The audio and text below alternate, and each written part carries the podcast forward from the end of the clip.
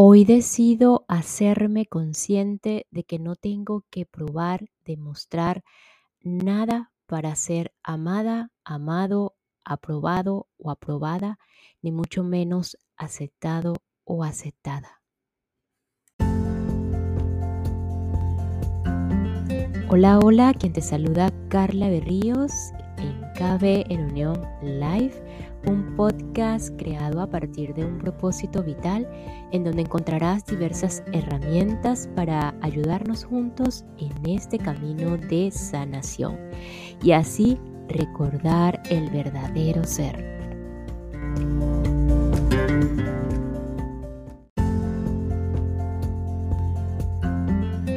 Hoy vamos a continuar con El poder de la hora del autor alemán Eckhart Tolle un camino hacia la realización espiritual, una herramienta más de un humano tal como nosotros, como tú, como yo, que pues intentó y se arrojó hacia ese camino de la sanación y hacia el camino del recordar el verdadero ser.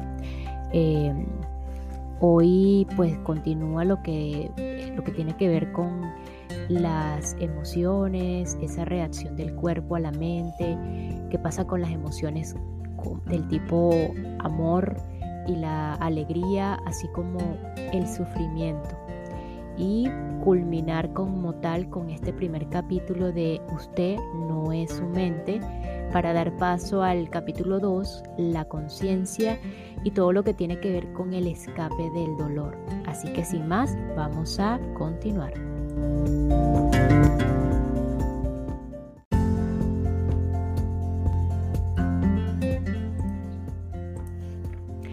Una emoción habitualmente representa un patrón de pensamiento amplificado y energizado, y puesto que a menudo es una carga energética excesiva, no es fácil inicialmente permanecer presente lo necesario para poder observarlo quiere apoderarse de usted y generalmente lo logra, a menos que haya suficiente presencia en usted. Y si usted es empujado a la identificación inconsciente con la emoción por falta de presencia, lo que es normal, la emoción temporalmente se convierte en usted. A menudo se crea un círculo vicioso entre su pensamiento y la emoción. Se alimenta pues recíprocamente y el patrón de pensamiento crea un reflejo magnificado de sí mismo en forma de emoción y la frecuencia vibratoria de la emoción continúa alimentando el patrón de pensamiento original. Al permanecer mentalmente en la situación, evento o persona que percibimos como causa de la emoción, el pensamiento le brinda energía a la emoción que a su vez energiza el patrón de pensamiento y así va sucesivamente. Básicamente todas las emociones son modificaciones de una emoción primordial, indiferencial, que tiene su origen en la pérdida de la conciencia de quién es usted, más allá del nombre y de la forma. Por su naturaleza indiferenciada, es difícil encontrar un nombre que describa precisamente esta emoción. Miedo. El miedo se aproxima, pero además de una sensación continua de amenaza, también incluye un profundo sentido de abandono y falta de plenitud. Puede ser mejor usar un término que es indiferenciado al igual que esta emoción básica y llamarla simplemente sufrimiento. Una de las principales tareas de la mente es combatir o suprimir este sufrimiento emocional, lo cual es una de las razones para su incesante actividad por todo lo que puede lograr o por todo lo que puede lograr es ocultarlo temporalmente. De hecho, cuanto más se esfuerza la mente por librarse del sufrimiento, mayor es este. La mente nunca puede encontrar la solución ni puede permitirse dejar que usted la encuentre, porque ella misma es una parte intrínseca del problema, entre comillas, problema. Imagine a un, a un jefe de policía tratando de encontrar a un pirómano cuando el pirómano es el jefe de la policía. Usted no se liberará de este sufrimiento hasta que deje de derivar su sentido de sí mismo de la identificación con la mente, es decir, con el ego. Entonces la mente es derrocada, de su lugar de poder y el ser, con mayúscula, se revela con su verdadera naturaleza. Sí, ya sé lo que va a preguntar. Iba a preguntar, ¿y las emociones positivas como el amor y la alegría? Son inseparables de su estado natural de conexión interior con el ser.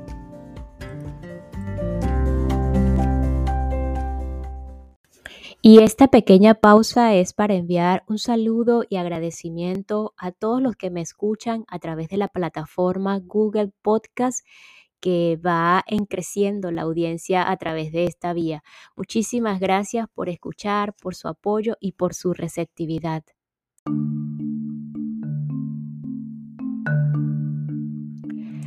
Los destellos de amor y alegría o los momentos breves de profunda paz son posibles siempre que hay una brecha en la corriente del pensamiento. Para la mayor parte de las personas, tales brechas ocurren raramente y solo por accidente en momentos en que la mente se queda sin palabras, a veces disparada por la belleza extraordinaria, por un esfuerzo físico extremado o incluso por un gran peligro. Súbitamente hay quietud interior y en esta quietud hay una sutil pero intensa alegría, hay amor, hay paz. Habitualmente estos momentos se viven muy brevemente, puesto que la mente vuelve a tomar rápidamente su actividad ruidosa que llamamos pensamiento. El amor, la alegría y la paz no pueden florecer hasta que usted se haya liberado del dominio de la mente, pero no son lo que yo llamaría emociones reposan más allá de las emociones en un nivel mucho más profundo. Así que usted tiene que hacerse completamente consciente de sus emociones y ser capaz de sentirlas antes de poder sentir lo que hay más allá de ellas. Emoción significa literalmente perturbación. La palabra viene del latín emovere, que significa perturbar. El amor, la alegría y la paz son estados profundos del ser, o más bien tres aspectos del estado de conexión interior con el ser. Como tales, no tienen contrarios. Esto se debe a que surgen de más allá de la mente. Las emociones, por otra parte, al ser parte de la mente dualista, están sujetas al juego de los contrarios.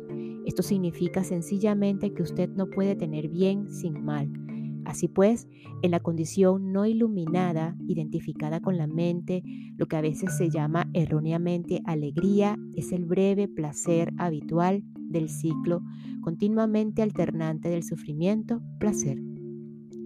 El placer se deriva siempre de algo que está fuera de usted, mientras que la alegría surge de dentro. Lo mismo que le brinda placer hoy puede brindarle dolor mañana, puede abandonarlo, así que su ausencia le traerá dolor. Y lo que a menudo se llama amor puede ser placentero y estimulante por un tiempo, pero es un asidero, asidero adictivo, una condición extremadamente menesterosa que puede convertirse en su contraria en un instante.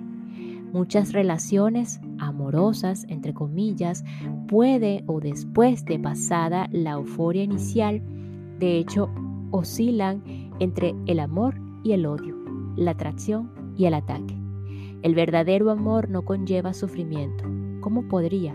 No se convierte súbitamente en odio ni la verdadera alegría se convierte en dolor. Como dije, incluso antes de que usted esté iluminado, antes de liberarse de su mente, puede tener destellos de verdadera alegría, verdadero amor o una profunda paz interior, tranquilos pero vibrantemente vivos.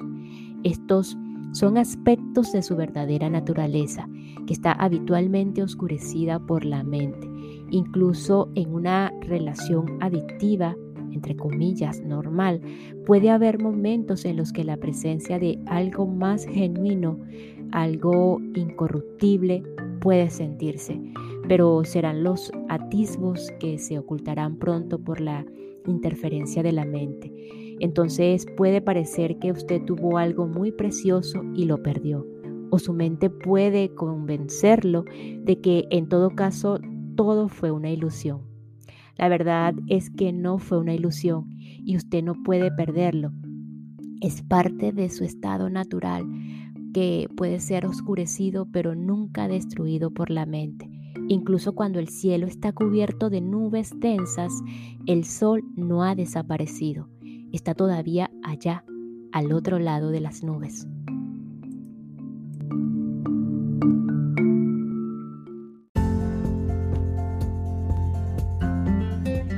El Buda dice que el dolor o sufrimiento surge por el deseo y que para liberarnos del sufrimiento tenemos que cortar los lazos del deseo. Todos los deseos son expresiones de la mente que busca la salvación o la realización en las cosas externas y en el futuro como sustituto de la alegría de ser. Mientras yo sea mi mente, soy esos deseos, esas necesidades, carencias, apegos y aversiones y fuera de ellos no hay yo, excepto como una mera posibilidad, un potencial no logrado, una semilla que todavía no ha brotado. En ese caso, incluso mi deseo de ser libre o iluminado es solo otro anhelo de realización o plenitud en el futuro. Así que no busque llegar a ser libre del deseo o lograr la iluminación. Vuélvase presente, esté allí como observador de la mente en lugar de citar al Buda, sea el Buda, sea el despierto, entre comillas, que es lo que la palabra Buda significa. Los seres humanos han estado en las garras del sufrimiento durante millones de años, desde que cayeron del estado de gracia, entraron en el reino del tiempo y la mente y perdieron la conciencia del ser. En ese punto empezaron a percibirse a sí como fragmentos sin significado en un universo ajeno, separados de la fuente y de los demás.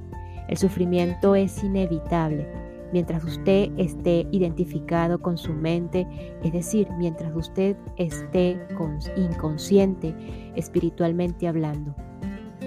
Hablo aquí principalmente del sufrimiento emocional, que es también la causa principal del sufrimiento físico y de las enfermedades físicas.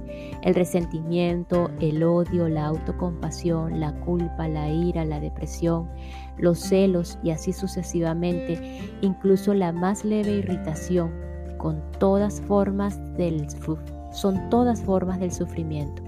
Y todo placer o elevación emocional contiene en sí mismo la semilla del dolor, su contrario inseparable que se manifestará con el tiempo.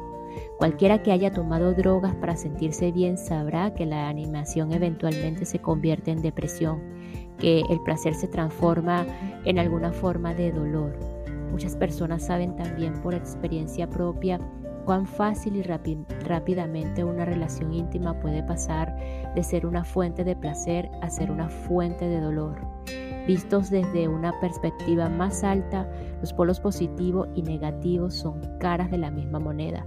Ambos son parte del sufrimiento subyacente que es inseparable del estado de conciencia egoísta de identificación con la mente. Hay dos niveles de sufrimiento. El sufrimiento que usted crea ahora y el sufrimiento del pasado que vive todavía en su, en su mente y en su cuerpo.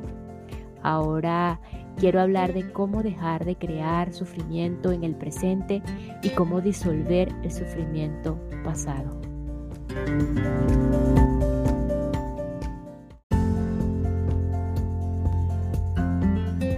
Capítulo 2. La conciencia. El escape del dolor. No crear más dolor en el presente. Ninguna vida está completamente libre de dolor y tristeza. No es cuestión de aprender a vivir con ellos más que de tratar de evitarlos, pues la mayor parte del sufrimiento humano es innecesario. Es creado por uno mismo mientras la mente no observada maneja nuestras vidas. El dolor que usted crea ahora es siempre una forma de no aceptación una forma de resistencia inconsciente a lo que es. En el, nivel del pensamiento, la resistencia es una forma de juicio. En el nivel emocional es una forma de negatividad. La intensidad del sufrimiento depende del grado de resistencia al momento presente y esta a su vez depende de la fuerza de su identificación con la mente. La mente siempre busca negar el ahora y escapar de él. En otras palabras, cuanto más identificado usted esté con su mente, más sufre. O puede ponerlo en estos términos, cuanto más capaz sea de honrar y aceptar el ahora, más libre estará del dolor, del sufrimiento y de la mente egótica. ¿Por qué habitualmente se niega o se resiste la mente a la hora? Pues porque no puede funcionar y permanecer en control sin el tiempo, que es pasado y futuro, así que percibe la hora intemporal como una amenaza. El tiempo y la mente son de hecho inseparables. Imagínese la Tierra sin vida humana, habitada solo por plantas y animales. ¿Tendría todavía un pasado y un futuro? ¿Podríamos todavía hablar del tiempo de forma significativa? La pregunta ¿qué hora es? o ¿qué día es hoy? Si hubiera alguien para hacerla, no tendría ningún sentido. El roble o el águila quedarían perplejos ante tal pregunta. ¿Qué hora? responderían. Bueno, es ahora, por supuesto. ¿Qué más? Sí, necesitamos la mente, así como el tiempo para funcionar en este mundo. Pero llega un momento en el que se apoderan de nuestra vida y ahí es donde se establecen la disfunción, el dolor y la tristeza. La mente para asegurarse el control busca continuamente cubrir el momento presente con el pasado y el futuro y así la vitalidad y el potencial infinitamente creativo del ser, que es inseparable de la hora. Queda cubierto por el tiempo, la verdadera naturaleza queda oscurecida por la mente. Se ha acumulado una carga cada vez más pesada de tiempo en la mente humana. Todos los individuos sufren bajo este, este peso, pero también sigue aumentándolo a cada momento siempre que ignoran o niegan el precioso momento o lo reducen a un medio para obtener un momento futuro que solo existe en la mente, no en la realidad. La acumulación de tiempo en la mente humana individual y colectiva también carga una gran cantidad de dolor residual del pasado si no quiere crear más dolor para usted y para los demás, si no quiere aumentar más el residuo de sufrimiento pasado que aún vive en usted, no cree más tiempo, o al menos no más del necesario para manejar los aspectos prácticos de su vida. ¿Cómo detener la producción de tiempo? Dese cuenta profundamente de que el momento presente es todo lo que tiene. Haga de la hora el foco primario de su vida Mientras que antes usted habitaba en el tiempo y hacía breves visitas a la hora, establezca su residencia en el ahora y haga, haga breves visitas al pasado y al futuro cuando se requieran para manejar los asuntos prácticos de la vida. Diga siempre sí al momento presente. ¿Qué podría ser más fútil, más demente que crear resistencia interior a algo que ya es, que podría ser más demente que oponerse a la vida misma, que es ahora y siempre ahora. Ríndase a lo que es, diga sí a la vida y observe cómo ésta empieza súbitamente a funcionar a favor suyo y no contra usted.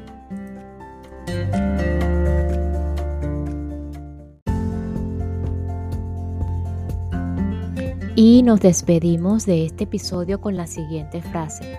En lugar de citar al Buda, sea el Buda, sea el despierto, que es lo que la palabra Buda significa.